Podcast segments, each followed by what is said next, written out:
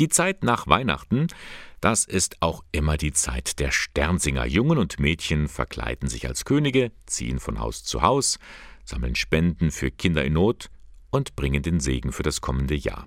Normalerweise. Aber wegen Corona finden diese Hausbesuche in der Regel nicht statt.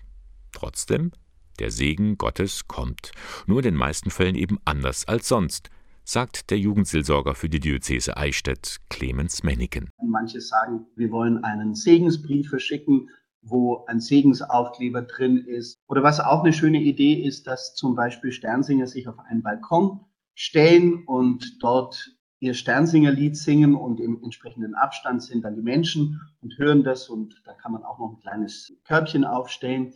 Oder zum Beispiel, was ich auch schon gehört habe, einen sogenannten Segens-Drive-In, also dass sich Sternsinger auf einen öffentlichen Platz stellen, die Autos fahren vorbei, man hört das Sternsingerlied und im entsprechenden Abstand wird zum Beispiel der Segen überreicht. Ganz pfiffige Ideen, die alle auch einem guten Zweck dienen, die Welt verändern.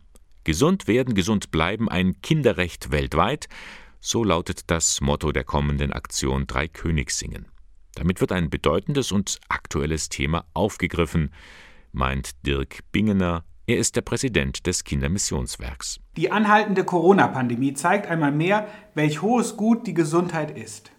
Die kommende Aktion bringt den Sternsingerinnen und Sternsingern nahe, wie Kinder in Afrika unter schwierigen gesundheitlichen Bedingungen aufwachsen.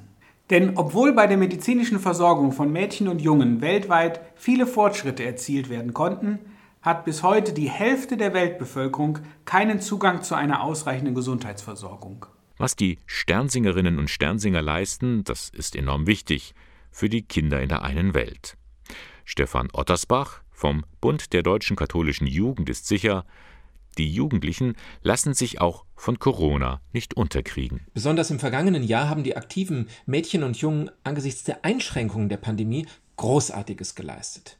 Ich bin davon überzeugt, dass Sie auch die nächste Aktion mit viel Begeisterung und Kreativität erfolgreich gestalten und die frohe Botschaft in die Welt tragen werden. Also die Sternsinger Aktion kann stattfinden, eben ganz unterschiedlich in den jeweiligen Gemeinden.